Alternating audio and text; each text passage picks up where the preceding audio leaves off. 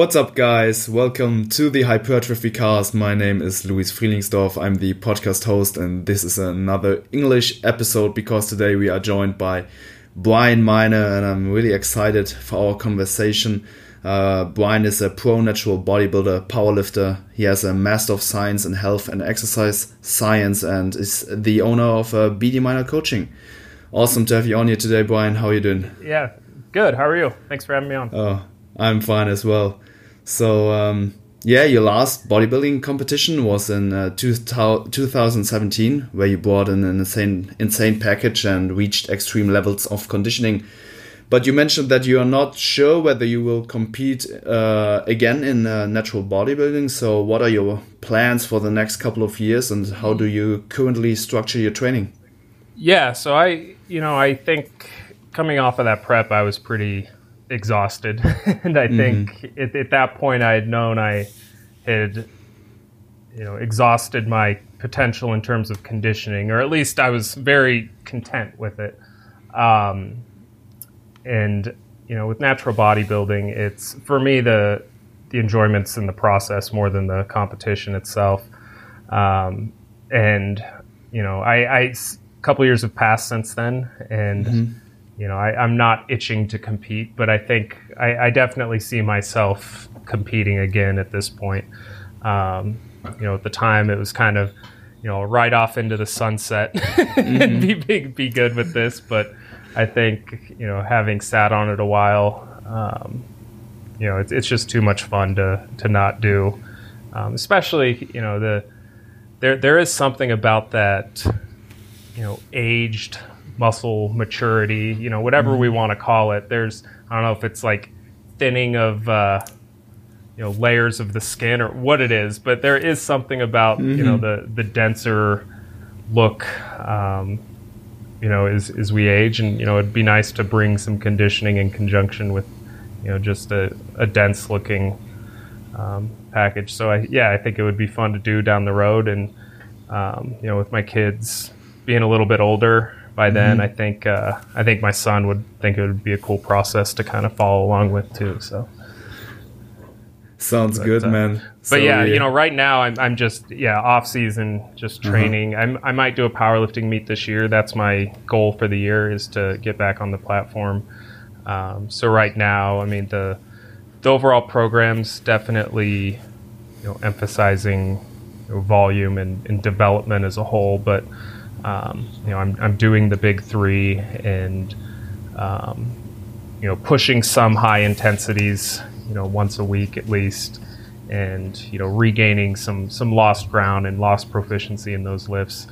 Um, so it's yeah, getting back to where I was, and you know, if I can get back to, um, you know, beyond that and be in a position to, you know, PR at a meet, I'd, I'd love to do another one this year. Cool hey man that's great uh, so we can't count count you out uh, just yet. And yeah i think uh, it's pretty um, uh, important to take a lot of time between shows especially at your uh, level of, of development. Uh, you will really need some yeah quite some time to make huge adjustments improvements.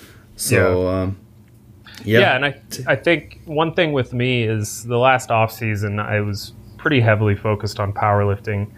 Um, and you know there were definitely some areas that that did come up, um, but there were also some areas that I think were, you know, they didn't get the attention that they deserved, and I think there's mm-hmm. still room for improvement. I mean, we look at training age, and I think sometimes it's easy to assume, you know, across the board everything's going to be at a snail's pace. But if you've neglected an area, I mean, that, that's one.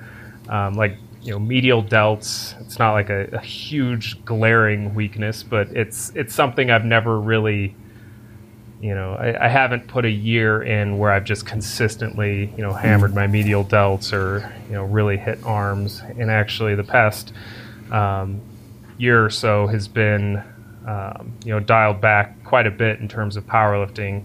Um, I've gotten well, like 20, 2018, 2019 were very minimal in terms of like heavy lifting, but you know I was still getting in there and probably actually trained my arms and, and delts more mm-hmm. than I ever have. So it's you know, I'm hoping those will have some, you know, some pretty significant improvements the next time I compete. But other than that, it's yeah, just refinement at this point. I think. Yeah, for sure. Cool. And uh, one topic I want to touch on with you today is, um, of course, progressive overload. I mean, a really important training principle and just one of your areas of expertise. But I heard you talking about this topic on other podcasts already, and you were able to frame and communicate that so comprehensively. So I want to give our listeners a chance to listen to that as well. Um, but first, I think we should define what an overload is before we touch on the progressive side of things. Overload, kind of sketchy term. So, what yeah. is an overload, and when do we apply an overload when training?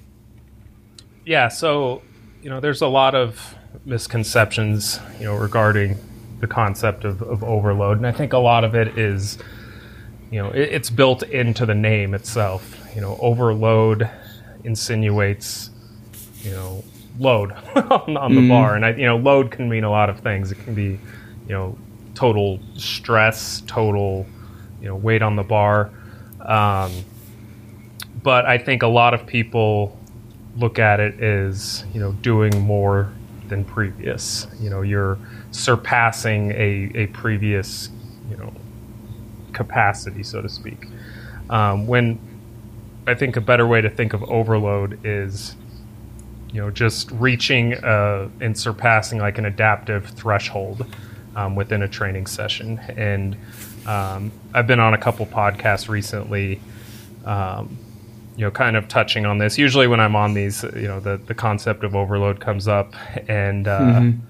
i wanted to mention i someone had written in or asked a question on the stronger by science podcast um, about Greg and Eric Trexler's opinion on like what are your positions on you know Brian Minor's um, thoughts on overload? And you know I since hearing that I, I want to make it you know clear that like these these aren't just my positions. Like this isn't an original thought of mine. Um, like Greg has thought quite a bit about this himself. Um, and he actually added you know he kind of proposed the thought of uh, you know sort of doing away with the term you know overload and, and looking at it more as you know a, sub-adaptive, an adaptive, and a maladaptive stimulus. So um, an overload stimulus would just be a stimulus that is going to spur an adaptive response. Mm-hmm. Um, so th- that that's yeah that's the overload component, and you know each session you know there, there's going to be a range um, you know there, there's not a specific you know finite window of you know when overload is achieved. I mean there's definitely like a minimum effective dose um, mm. or volume whatever you want to term it um, that that needs to be applied to you know tip the scale. Like if we're talking about hypertrophy it's you know tipping the scales in favor of you know synthetic pathways.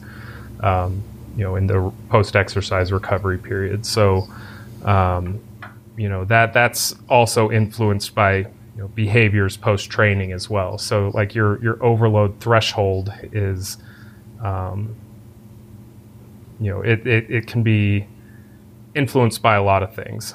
Um, and you know training status is a big one, but you know if you you can hit that threshold, but then not have um, you know a positive adaptation if you don't have the the post exercise you know support or you don't create an environment conducive to that. So you know that i guess the that adaptive threshold is you know a conceptual line in the sand um, but then you have to you know capitalize on you know crossing that in mm-hmm. you know in your behaviors outside the gym so. Yeah really good points. Uh, i think that was a great uh, explanation. And what are acute uh, indicators that tell us that we are inducing a stimulus which is sufficient enough to reach or surpass the threshold for adaptations? Is there anything we can look out?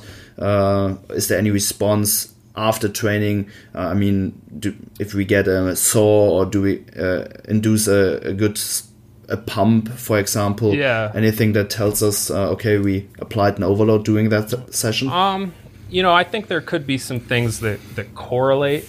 Um, you know, I think the the most telling one would be performance, and and that might not be, you know, acute enough to, to fit your um, question. Um, but you know, I don't think there's anything definitive, you know, within a session where it's like, ah, you know, I've, I've hit that spot. Um, You know, I think a lot of it is going to be based off of, you know, just your your experience training with that level of volume and just kind of knowing, um, you know, if, I think a lot of it's sort of subjective in a way. It's like you know you know the sessions you go in and you're, you know, pushing the needle a little bit, um, and then you know the sessions that you go in. It's like yeah, I'm not. I'm not going to grow from that. You know, it's Yeah. just you're kind of going through the motions. So I think, you know, I, I don't think there's a definitive way to tell within a session. Um, like I think you know a pump is is a good indication that you're you know training the the muscle in question. I mean soreness. I know like Dr. Mike with Renaissance. I, I think he's a, a proponent of you know keeping an eye on some of those things, and I think you know there's something to be said for that. I mean we we are you know I think most would agree we're not trying to chase muscle damage, but you know if if there's a muscle that's sore. Um, you know that that tells us that we're placing tension on that muscle. So I mean, it, it can t- it can speak to the you know efficacy of, of an exercise in terms of how it you know fits your you know mechanics and if it's a you know proper exercise for your um, you know for you individually. But um, you know, I, I don't think there's any you know to my knowledge any research that you know shows you know this once you achieve a pump you are across you know you're where you need to be. Because you know you can Yeah. do one set of push-ups and get a good pump.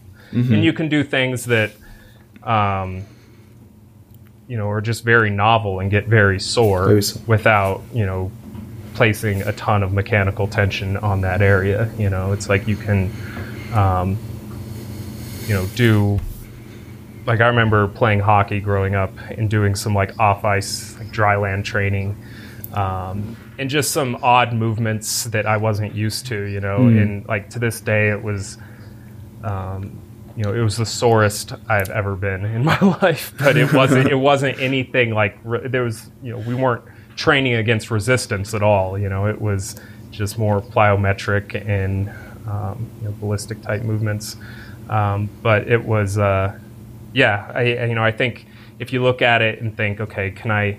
Are there ways to achieve these effects without hypertrophy? In both cases, there are. So, um, but at the end of the day, I think they do provide something, and they're they're good clues. And assuming you're doing everything else right, I mean, I think they're you know decent, but they're you know, there's not anything that's perfect. Um, and at the end of the day, I think um, you know, looking at performance, you know, across a block um, or aclo- across you know blocks, and you know, comparing things under equal circumstances.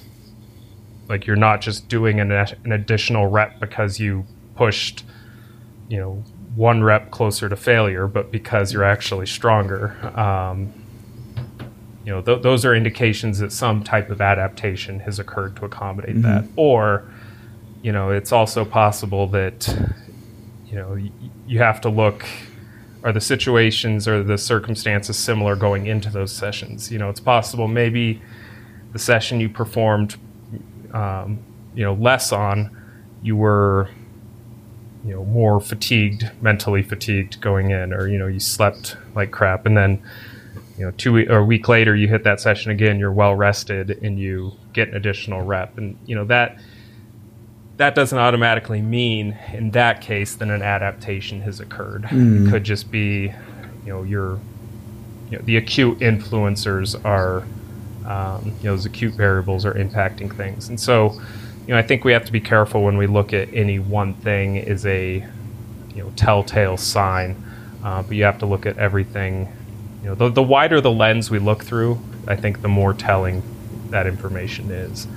Um, Yeah. yeah, you just have to. Con- there's just a lot to consider. It can get messy, so Mhm. it's e- it's easy to get lost in all of it and overanalyze things. Um, but you know, once you know you're making progress across a block, and you're you know, it's obvious that you're stronger, you know, across you know, different rep ranges across multiple sets. You just kind of have to trust that you're heading in the right direction, especially as a natural athlete, and let time do its thing, and mm-hmm. you know, you'll you'll end up with more muscle for sure.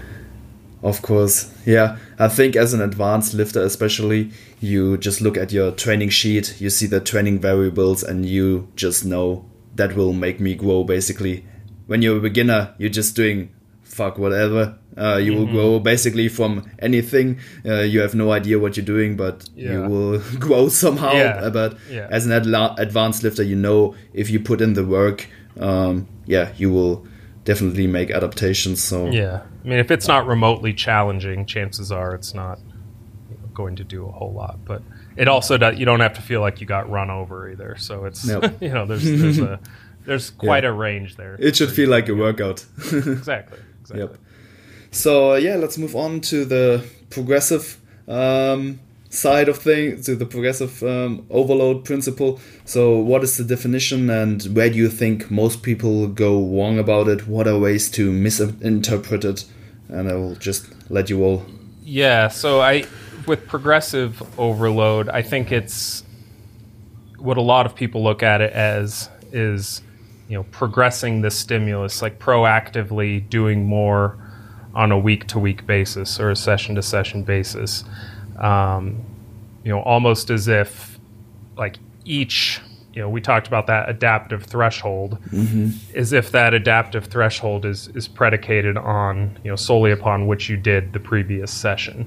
So it's like you you adapted up to here. Now you have to perform you know above it in order to spur adaptation.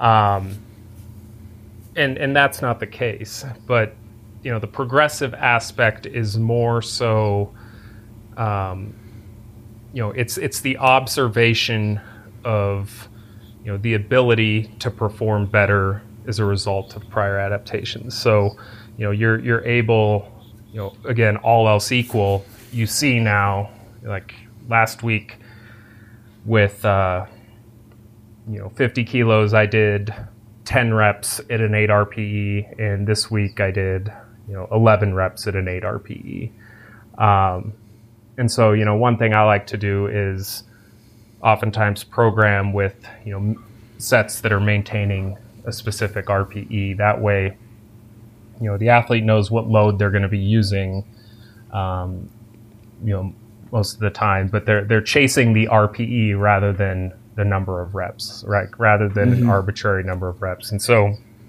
it allows them to go in you know chase the stimulus that we're after. Um, because i mean ultimately an rpe you know it's it's striking or reps in reserve you know it's striking that balance between the stimulus that we're after and the, the cost associated with obtaining it Yep. you know? So if we wanted to maximize the stimulus if it was all about the stimulus we would just train to failure all the time but we have to balance that. So um, you know by maintaining rpe set to set it's helpful um, in some cases because you can look and say like okay now like i've chased worked up to this rpe i now i'm now comparing you know apples to apples and i can look back and say oh wow i did you know two more reps this week. Um, and and it's not to say that like having a number in the back of your mind is, is a bad thing. I think in many cases you know there, there is something to be said for um, you know the mentality of beating a logbook because I think in many cases we're capable of more than we than we think, um, and you know it, it's it's a source of accountability, but it's not necessarily a you know there, there's there's cases where people take it to the extreme and you know they have technical breakdown which i know you want to discuss later but um, you know you, you can bury yourself in an attempt to, to beat the logbook.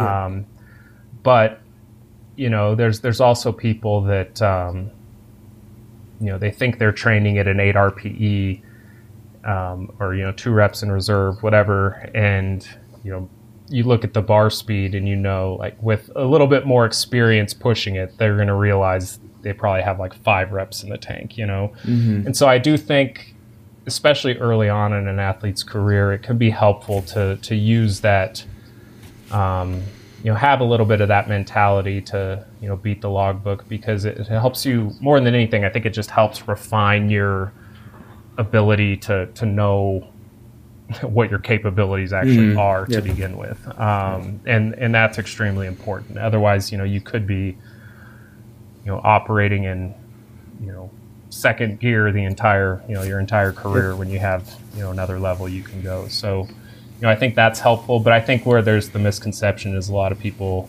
believe that you know adaptation, you know, the, the green light for adaptation hinges on beating the logbook as if your you know body has a you know your body doesn't know how many reps you got you know it just senses stress and you know tension on the muscle um, so so yeah it's it's getting to the point where again you're you're tipping the scales in favor of synthetic pathways. And you know there's there's a point at which that starts to occur you know assuming post exercise behaviors are on point. Um, and then there's you know a whole window, you know, beyond that where that can still occur. Like you can go well past that and still have you know you may even have more optimal adaptations, and that you know goes into the idea of you know a minimum effective dose versus you know an optimal dose. Um, but yeah, I think the progressive aspect is is more you know, the observation of doing more as a result of adaptations rather than the mm-hmm. proactive mm. pursuit of additional reps every session or reps or load.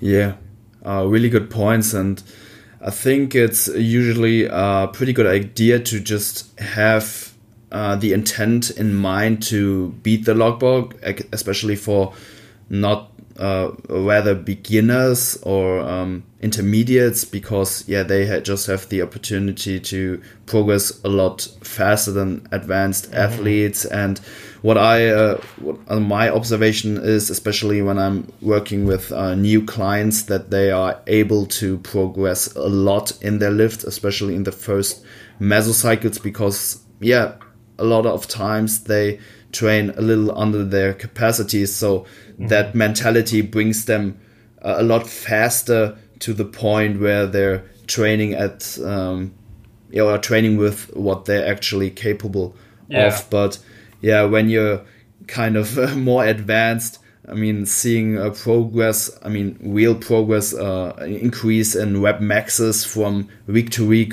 most of the times won't be um, possible because doing a mesocycle, you're always like accumulating fatigue and mm-hmm. um, therefore your performance uh, yeah will be um, kind of um, uh, hampered mm-hmm. just because it's the result of fitness and minus mm-hmm. fatigue so i yeah. would more like compare uh, a mesocycle uh, or like a week three in a mesocycle to the next mesocycle mm-hmm. week three uh, instead of like chasing uh, higher numbers from week to week. Mm-hmm. Yeah, no, that's an excellent point. Is you know, it comes back to comparing, yeah, apples to apples, and, and mm-hmm. knowing that you know if you compare, yeah, fatigued state to a fresh state, then yeah, you're you're certainly going to be, um, yeah, you, you can make some misguided decisions with your programming. Yeah. That's mm-hmm. the case. So. Um, what is uh, your overall observation? Are people pushing too hard within a time frame which which is basically too small? If yes, is it within a single training session, a training week, or even a mesocycle? Where do people, uh, or where do you see people going wrong? Yeah, I mean, I think there's, I see people all over the spectrum. You know, I see people mm -hmm. that aren't training hard enough, people that are, um, you know they're they're going to that you know I, I would predict are going to have a deload brought on by an injury you know that are mm. that are mm. pushing too hard um, and just non-sustainable. And a lot of it's you know younger guys. And you know I was the same way when I was you know in my early 20s um, you know would train extremely hard, um, and you know I, I think now as as I've gotten a little bit older, it's like I, I wish it was like you can hear that wisdom you know being told to you when you're younger. And like i can imagine myself hearing this you know when i was in my 20s and just still feeling like ah whatever i'll deal with it then you know? But um yeah i wish there was a way to to experience that without having to get hurt you know? Mm. um to like it's hard to it's hard to appreciate the slow and steady approach, um, which is going to be what it is ultimately anyway with a natural athlete. Um, but it's hard to like think, you know, programming with sustainability and longevity at the forefront when you're younger. Um, but you know, the older I get, it's you know, the more that's the foundation of all of my decisions. You know, it's like is mm-hmm. my muscle maybe recovering, but are my is my connective tissue in a place where I can increase volume? You know, and and that's you know you have to program based off of whatever the the bottleneck in your recovery is. Um, so, but yeah, getting I got off track a little bit there, but yeah, as a whole, I, I think it. I don't see one direction over the other. I think there's plenty of people that, um, you know, one observation I've had with the people that are pushing maybe too hard is the, you know, we, we know that volume is, is correlated with hypertrophy in a dose response manner up to a point. Mm-hmm. Um, and that point is likely going to vary depending on a number of factors, you know, including training experience. Um, but it's I think a lot of people have sort of heard that uh, message of you know volume drives hypertrophy and you need to do more volume over time, which I I see. I, I think a lot of people that say that aren't really maybe. I think the message they're delivering isn't what they intended in some hmm. cases, mm. um, because doing more volume over time you know, when you look at it in terms of, you know, number of sets, I think a lot of people, you know, we they're starting to realize that number of sets is a, a good proxy for volume. You know, we know that intensity is, um, you know, isn't that important for hypertrophy, assuming mm. you know relative effort is is in place. Um, so, like when matched for sets, you know, anything between like a six to thirty rep max, for example, may be you know, roughly equivalent. So, you know, they're, they're sort of pushing the idea of, you know, number of sets is a, you know, a good way to think of volume, but then they're also saying volume needs to increase over time. Mm. When, you know, number of sets may not need to increase that much over time. Yeah. Um, and in my experience, it, it it's fairly minimal to be honest. I mean, because you have to realize each each set carries a greater degree of, of training stress, you know, as you as you get older, um, or as you get gain experience. But when you look at it as volume, like is you know defined by tonnage or sets times reps times load, yeah, that that may go up over time, um, but that could go up over time without number of sets going up over time. So I think sometimes people are defining volume one way, but then they're saying volume needs to progress over time.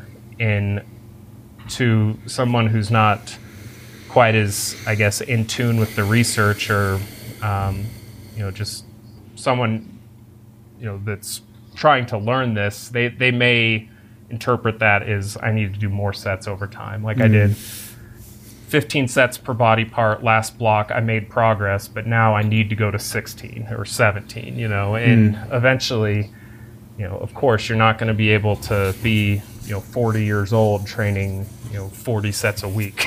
So it's um, so it's it, it's uh I, I, think a lot of the obstacles we run into um, is you know evidence-based practitioners is you know making sure everyone's operating off the same definitions of these terms or making sure that when you're referencing the terms you know you're um, you know you're doing it in conjunction with defining how that term should be conceptualized in that circumstance. Um, because the, the do more volume over time is is a good example of that. Um, and I mean I know like in my experience as a as an athlete um, you know, training. I think I, I started at age 16, and you know, I'm, I'm 35 now, and in that time, you know, I, I bet if anything, I'm doing less sets per, per week. Yeah. Because I think a lot of people start off just going, you know, following like these hardcore split body part routines. You know, from you know it the people that are going that are way overzealous are usually people like beginner to intermediate stages, you know, mm. um, because they, they haven't gotten banged up yet. I think yep. people that have finally, you know, gone through some um, some tough times in terms of aches and pains, they sort of have learned to, to dial it back or just realize that they can't recover from it and you know the, the performance aspect isn't going up. So yeah, I, I don't think number of sets necessarily. If it does, I think it's it can be fairly marginal. Um, so yeah, that's that's kind of the, the big one I see is just the yeah. misapplication of, of managing volume. Mm-hmm. I totally agree. I think uh, adding volume to your program is not a necessity, more like a tool to uh, use when uh, progress is basically not occurring and you're recovering.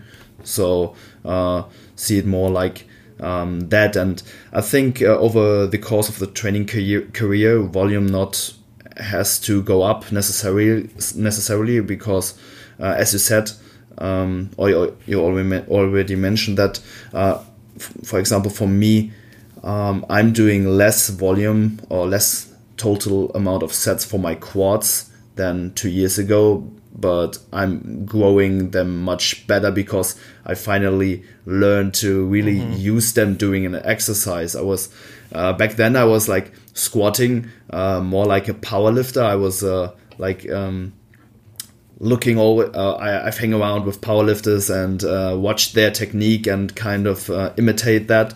And I thought that was uh, like the way to grow bigger legs. And I uh, built up a, a, really huge squat for me during that time. But um, as I uh, focused more on yeah just fatiguing the local musculature so to speak I just learned to um, yeah, really engage my quads and use them as the mm-hmm. primary uh, um, tool to produce force. And yeah, that by itself um, let uh, let let um, my lets my volume um, mm-hmm. basically go down because the stimulus uh, for each working set is much higher now and um, yeah, that's uh, an observation I've made throughout yeah. my training career, and I, I think you uh, experience the same, right?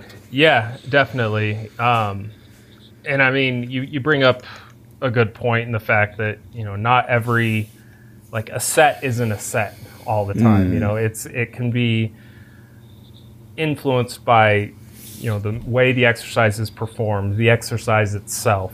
Um, you know, I think in you know research we're, we're looking at you know sets per body part and you know in some cases you know it's treating like triceps like bench is a set per triceps um, you know and tricep extensions is a set per triceps you know when in reality they're probably not equivalent but that's just like kind of the best way we can do it right now at least mm-hmm. in, in the research um, but like you have to look at it in terms of, exactly like you said the the way that you're executing the exercise. Um, I had a an athlete um, a couple years ago. I, I, won't name him, but he uh, he he came to me and he was a um, natural bodybuilder and he wanted more chest development. Um, and he said, you know, my chest it just like I need exorbitant amounts of volume for my chest to grow. Um, and I think he was he was around. I think at the time, like including like flies. Um, I think he was at 40 sets per week of, of pressing. So I mean, it, w- it was a lot. Um, yeah, and so you know, anytime I see somebody come to me with with that, and you know, this is a coach. You know, I have like an enrollment packet that people fill out, and um, you know, I gather information about you know what they their training heading in. Um, you know, as I'm sure most coaches do, but you know, anytime I see like an outlier like that, you know, I I like to look at their their lifting, and so mm.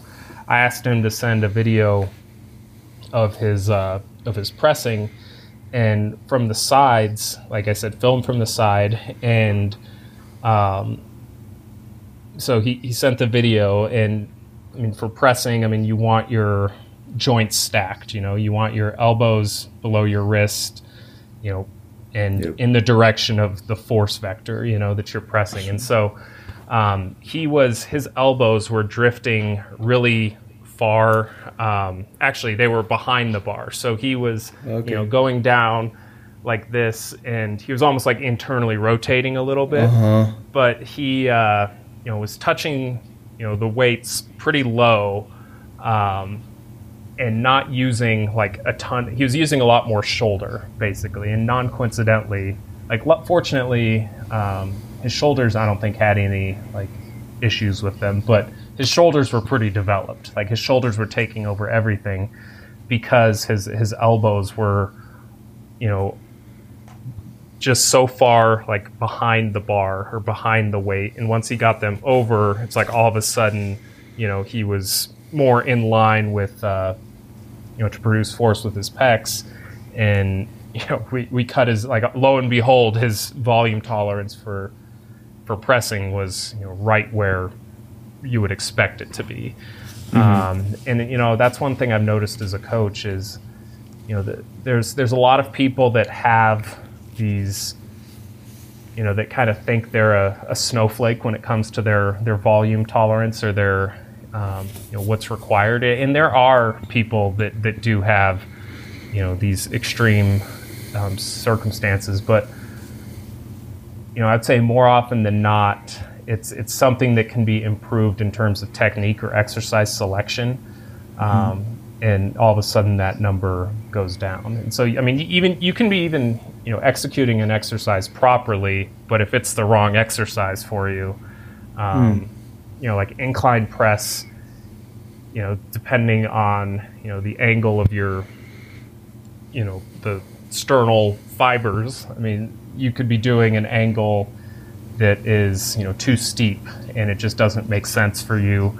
Um, you lower the angle, all of a sudden you're, you know, placing a lot more tension on those those sternal fibers and you're able to decrease your volume. So, um, so yeah, that's it's always kind of a nice situation to run into.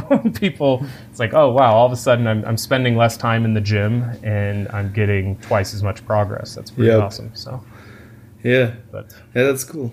Yeah, yeah, I've um, uh, experienced uh, similar cases. Um, yeah, where clients just uh, did uh, an insane amount of work previously and yeah, what I usually do is I dial them back and take really a look at the execution of, of the lift if they're targeting uh, really the uh, the local musculature. Um, I usually yeah just tell them to um, lift with intent. Uh, so for every exercise, we have like a primary driver or a primary a primary uh, muscle group, mm-hmm. which uh, should uh, move like the main um, the main amount of force and um, yeah when um, you get them like into that perception they are usually in a much better place to really hit the targeted muscle and and, and uh, they are not using like uh, other um, parts like uh, your client uh, on uh, yeah. on the on the bench press so yeah yeah, yeah it's uh, it's pretty interesting how mm-hmm. like all the little variables that contribute to volume tolerance. Yeah. Um, so yeah, let's let's touch uh, a little bit more on the um, uh, relative intensity point. Um, I mean, I already mentioned that uh, when I program a, a, working set, I want um, the client or myself to take it to the point where the local mu- musculature is like, um, yeah, uh, a certain amount of reps away from failure, and that, um, yeah, aligns pretty well with um, um, technique breakdown on uh, especially compound lifts because yeah that prevents you from going like all out on a set of squats mm-hmm. i mean uh, uh, uh, two reps in reserve is usually not like a two two reps in reserve but uh, it goes more to the um, point where you can't keep up a certain um, yeah level of execution mm-hmm. so uh, what I think is a, a, really fine line is where do you make that cut off? Is it um, directly when you see hips shooting up on a squat, or uh, yeah, just how much technique breakdown do you tolerate? Yeah, that's a that's a really good question. Um, you know, the way I look at breakdown and you know compound movements is the um, you know if, if you're experiencing breakdown it's either due to like lack of intent mm. or just that muscle is fatigued. So take like hips kicking back in a squat. Um, you know there can be a few contributing factors there. Um, i think one of the big ones is you know quads aren't strong enough to um, you know extend the bar vertically. So it you know extends your hips back and um, but in other cases and i've noticed this with myself um, you know i think we have a tendency and it's natural to just go to the path of least resistance a little bit okay. and so you know your quads may be able to produce the force but as soon as you sense that it's you know facing you know a decrease in velocity, it's like you just you're like you're. It's almost as if your muscles or your your brain is like, ah, let's just shift it to our hips and we'll go around yep. it, you know. Whereas like your quads are probably able of finishing the job. It's just they're they're not. Uh, yeah, you're not. You, you don't really have that intent to keep hold mm. that hmm. position. Um, and then you know the the as like if there's also situations where you do have that intent where it's like all of a sudden you you know you can't meet the force demand in that position for, for that muscle um, and so you you know deviate or hips kick back um, you know you shift some of the workload to um, you know to your to your glutes and um, you know some degree your hamstrings like towards the top but it's uh yeah, there. I think it's easy. You know, when I look at compound movements, I, I sort of look at it as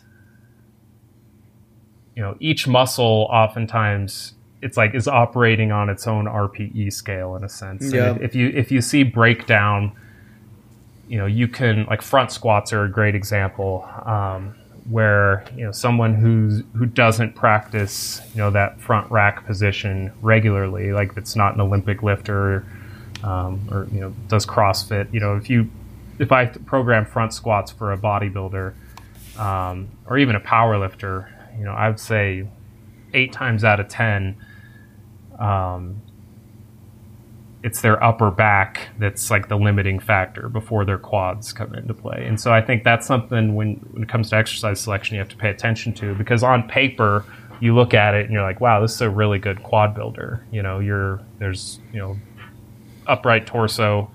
Um, you know, the quite a long lever at the knee. It's like you're. This is going to be a a good, uh, yeah, good movement for your quads. But I know for me, it's like that that upper back, that thoracic spine musculature is is the bottleneck for sure. Um, it's like that hits an RPE 10 when my quads are like a four, you know? So it's, mm. um, so I oftentimes like when it comes to, uh, like isolation movements and I start to see breakdown, that's where I think it's it's usually an indication that somebody is you know they're deviating because the muscle is fatigued and it's no longer able to produce force in that position. So um, you know, it's like when we start heaving with a bicep curl, it's because you can't maintain strict form. And it's mm. like if you're maintaining strict form and you're going um, like, I mean, essentially, breakdown at that point, it, it's sort of the same as like forced reps. You know, it's like you're you're just figuring out a way to get a little bit more tension on the muscle once you're already, you know, you've surpassed um, the point that you know full motor recruitment's occurred. Um, mm. And usually that occurs earlier than most people think, anyway. But um,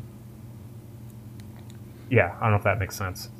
Totally, totally. I think you mentioned some, uh, yeah, really, really good points. And I think, yeah, you always have to fight technique breakdown in a sense because the body will always uh, get into a position where it's uh, basically strongest.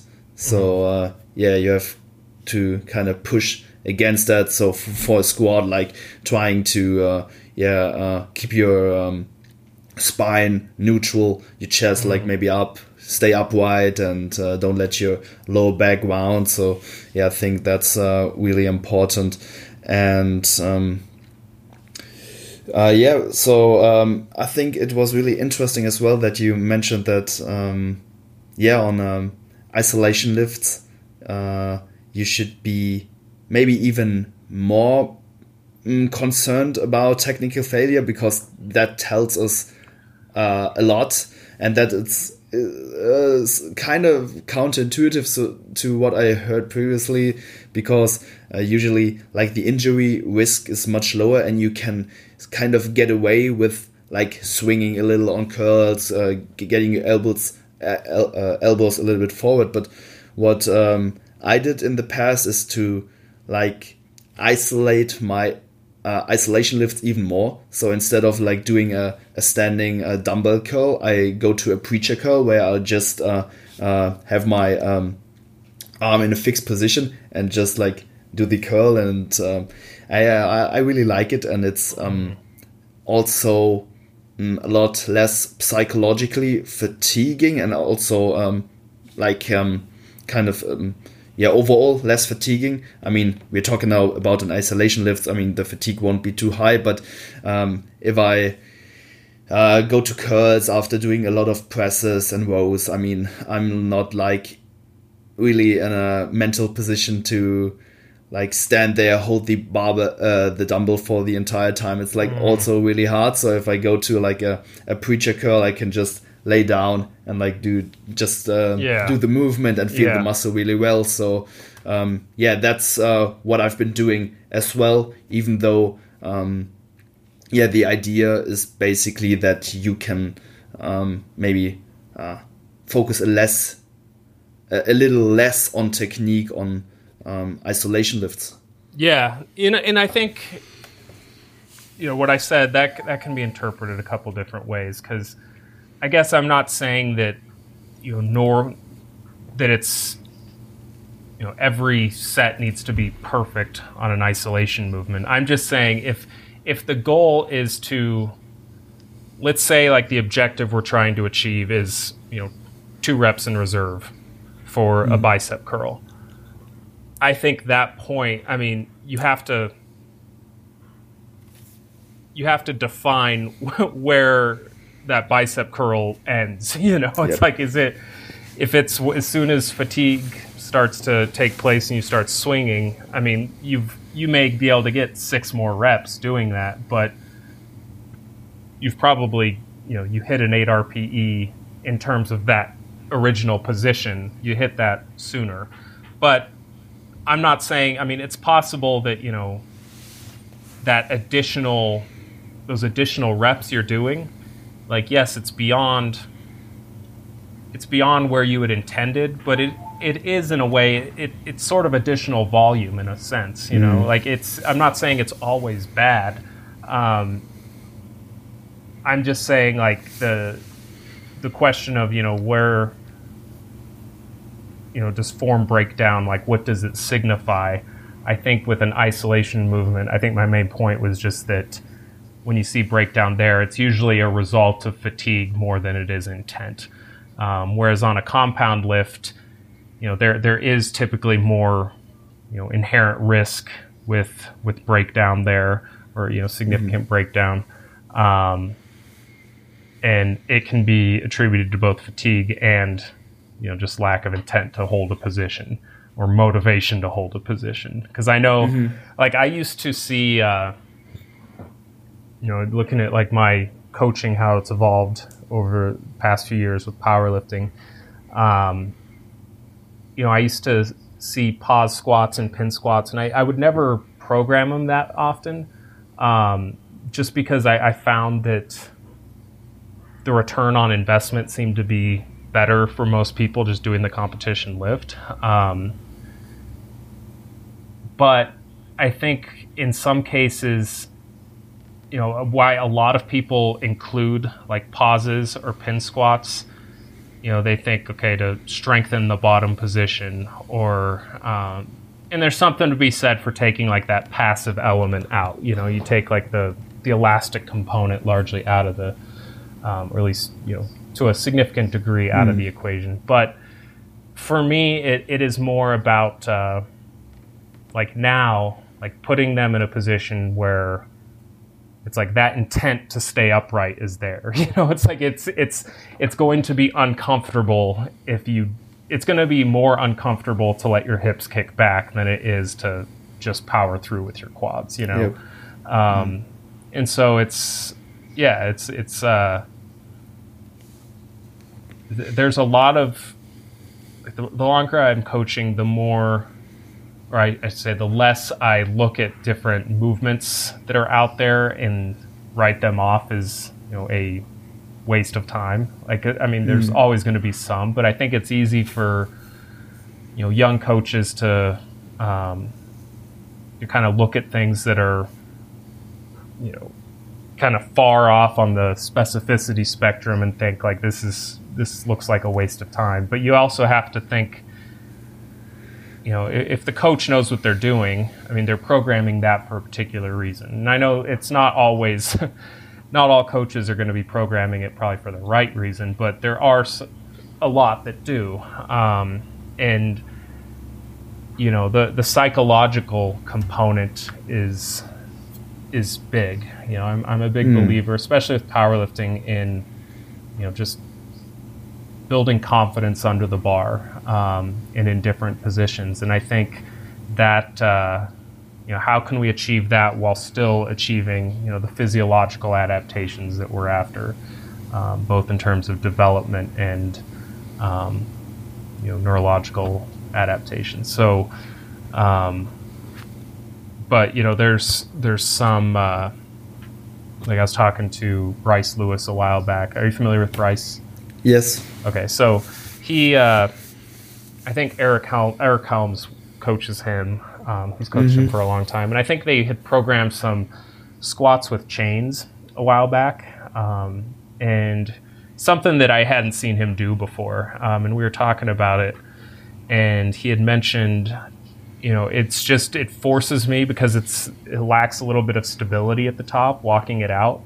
Like I have to be very deliberate in how I'm walking out the weight and you know make sure I'm you know on point with everything. And I think that like that that takes it from an exercise where someone might think is he trying to strengthen like the top portion of his squat, you know, which mm-hmm. doesn't really make sense in many cases because it's like the most mechanically advantageous position of the squat. Yeah. But like you have to look at it as what are they trying to accomplish here? And with Bryce, it's like it's it helped him on a psychological level, and I think mm. that's um, that's an area that's you know getting more attention now. I think it can be taken to the extreme where people are you know only trying to train you know confidence in different positions, but um, you know all of that contributes, and I mean it, it can contribute to bodybuilding too. I mean it's. Hmm you know being comfortable with an exercise and i know like with dieting for example um,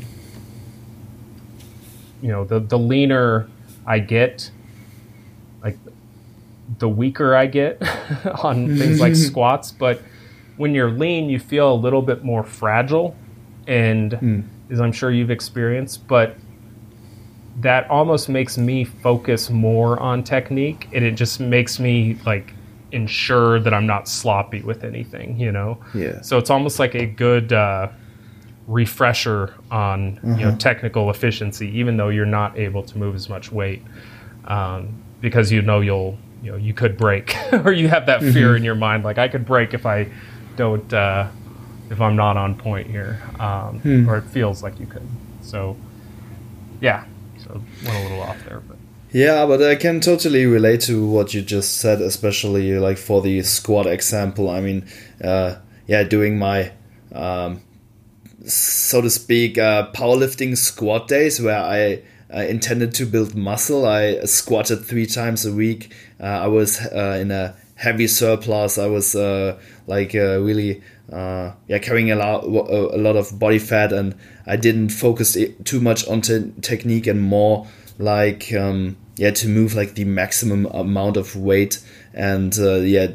I mean, I've, I was doing that three times per week, and that was like inducing a lot of psychological stress and I was really like getting burned out doing that I was sitting in the car before workouts and needed like half an hour to get myself up and move into the gym yeah. so uh, yeah currently um or uh, since then I've been um like deviating a little from the back squat. I moved from, from three times a week slowly to two times per week, then to one time per week. And currently, I'm just doing uh, leg presses, uh, Smith machine uh, squats, and uh, leg extensions, and mm-hmm. that's going really well for me. And I'm and I'm feeling much more refreshed, and I can go into the session with the intent like to really fatigue the uh, quadriceps fibers and um, not uh, like burst out as much reps with as much weight mm-hmm. as possible. So that's yep. uh, a really really cool thing here.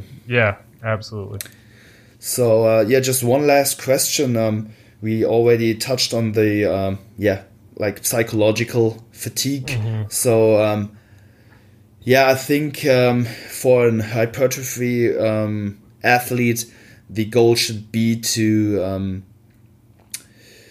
accumulate um, more uh, physiological fatigue than um, uh, psychological fatigue, of course. Mm-hmm. Um, so my question would be, how do you juggle uh, physiological and psychological fatigue, and which characteristic is more often the limiting factor than the other? Um, I think for bodybuilders, I think probably physiological fatigue. Um, mm-hmm. You know, powerlifters. When I notice a lot of like psychological fatigue, it's it's more related to, and if you even want to call it fatigue, I think anytime we talk about fatigue, we we have to, you know, define specifically what we're talking about. And I think mm. all of us sort of look at it as you know subjective fatigue. Um, but you know, physiological fatigue. I mean, these are these are things that can be measured. You know, this is mm. things like you know central drive to you know the muscle, um, muscle damage, um, and you know peripheral fatigue, and you know within a set or across a session, um, you know localized fatigue in the muscle. Whereas like psychological fatigue is, I think, more related to you know just being tired and unmotivated you know? Mm. um, so all of these you know we, we sort of just throw the term around fatigue as kind of like the bottom line summation of all of these you know? Yeah. Um, but when you start to unpack it you can kind of see how different aspects um, you know contribute in different ways and you know what specific uh, you know methods or strategies are you know how, what what area are they trying to mitigate fatigue with? Um, i mean there's also like the the structural fatigue um, that that sort of i would lump into like psychological just that that like it maybe some like central um, components, but you know, like a squat, like a heavy back squat versus a heavy leg press, you know, um, you know, something that has a high degree of like axial loading is is going to be, you know, more psychologically draining. And I think in a contest prep, I think the the psychological side for bodybuilders starts to become more of an issue than it is in the off season. Um, mm-hmm. You know, I know there comes that point in prep where performance isn't it isn't the best proxy for effectiveness of a of a strategy, um, and that sounds you know contradictory to what we said earlier. But you know there there's you have to keep in mind we're we're talking about all things equal, and in contest prep, all things aren't equal. You know, technique can radically change just due to you know changes in you know, body fat, um, mm. you know, range of motion at specific joints, um, and you know isolation movements. Like James Krieger has a really good write up on his member site on Weightology um, that talks about progression for hypertrophy and like some of uh, basically when it's appropriate and when it can be kind of misleading. Um, but one thing that he that stuck with me reading that was you know looking at isolation lifts across like a diet, and if you're if you're trying to um, you know use performance as a proxy, those isolation lifts that are less impacted by changes in you know mechanics or technique. The, those are going to like you may notice like your leg press or your squats, like the, you know, my, my squat in a prep just, you know, it tanks. Like my bench press in a prep, mm. um, like is a power lifter, um, you know, heading into prep in 2017, my bench was around like right around 400 and is, you know, as prep went on, I did a meet and granted my shoulder was kind of bothering me a little bit, but, um, you know, even then, I mean, I think I did a meet as an 83 kilo, like two thirds of the way through prep, just kind of for fun. Um, and I think I hit like 335 or 340. So like it it tanked my bench, but out of all my muscle groups, like chest probably retained size arguably the best. Um, wow. And so you know, if you look at one exercise it can be you know pretty psychologically draining if you think like this is I'm not going anywhere with this movement. Yeah. Um, you know, I'm losing muscle when you start to kind of panic. But if I looked at like a, you know how like um, those pec deck machines, like at the top, there's that pin, and you can kind of adjust the range of motion. So yeah. I would I would make sure that that was the same each time, and I sure. wasn't just like gaining range as I lost, you know, gain mobility. Um, so I kept that the same, and I noticed like across prep, like that. I mean, that's that's a good proxy for just pec strength. I mean, it's just hmm. horizontal adduction, you know. Yeah. Um, so I noticed that you know that held up pretty much entirely. You know, like it, it hmm. didn't go down really much at all. Um, so I think exercise selection. Like I had this question on a podcast um, last week and I wish I had thought about it a little bit more at the you know beforehand because um, it was talking about how to like juggle training and contest prep and like manipulating variables. You know, does volume go down? You know, what do you do with intensity? And I think, in my experience, the biggest variable that actually changes is probably exercise selection. Like that's one like you you have to find ways to you know continue to you know manage that that psychological fatigue hmm. um, because you know motivation to train deep into a prep is you know, that that can be pretty low um, you know that's a concept you know mike israetel has has talked quite a bit about like the stimulus to fatigue ratio is what he's coined it and it's just like the the cost associated with achieving the stimulus for that exercise you know and is it worth it in your current you know the current landscape of recovery and uh, you know, in prep, you have to be pretty selective, I think, of what you're doing. Um, and, you know, we talk about the overload thing, you know, going back to that for a sec. It's like once you sort of understand overload as, you know, achieving an adaptive stimulus, you know, assuming you can, uh, you know, you're proficient enough in a lift to maximize motor unit recruitment, which Hmm. most advanced athletes, I mean, or intermediate athletes, like you could hop on any bicep curl machine or method any day of the week and probably maximize motor unit recruitment. Um, so I think that you know that learning component it's it's probably a bigger issue like early on in untrained populations or in you know novice populations. So I think exercise variety at the end of prep, like the the message of you know keep an exercise in place so you can maintain proficiency, so you can maintain you know maximal motor unit recruitment.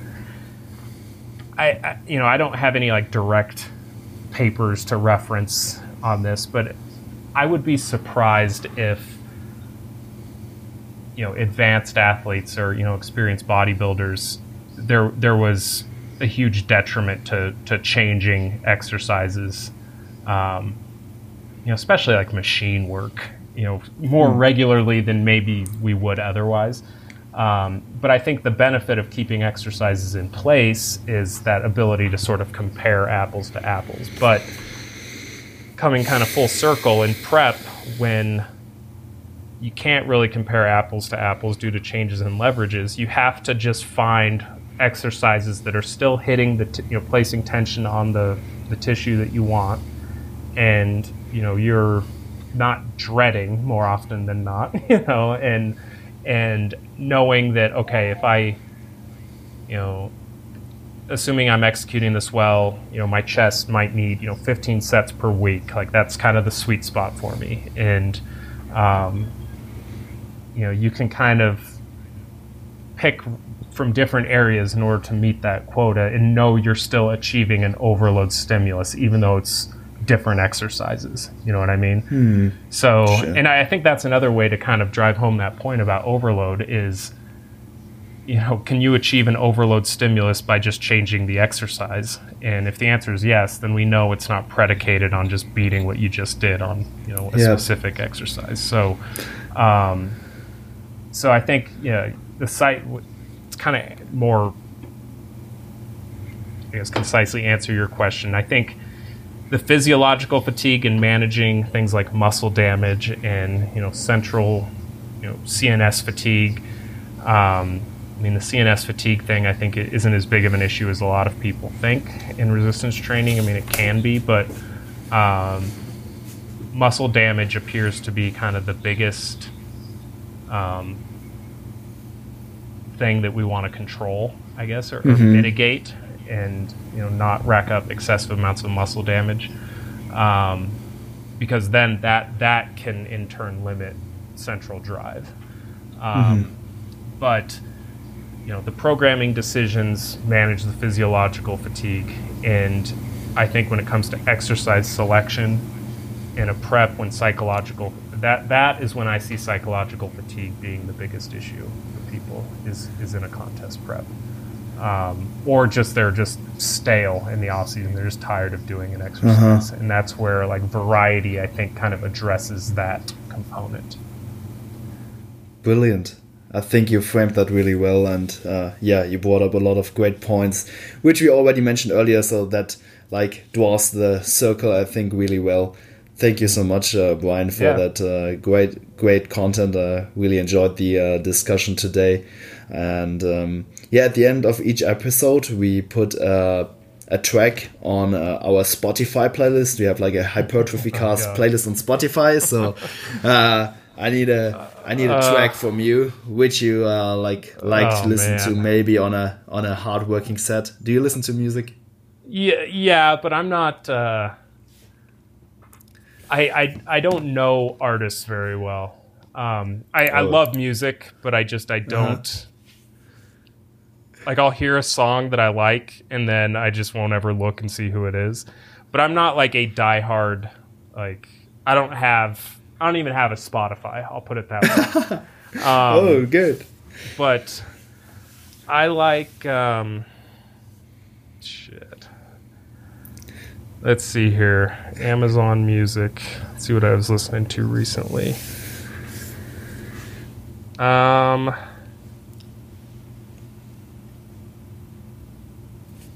Let's see.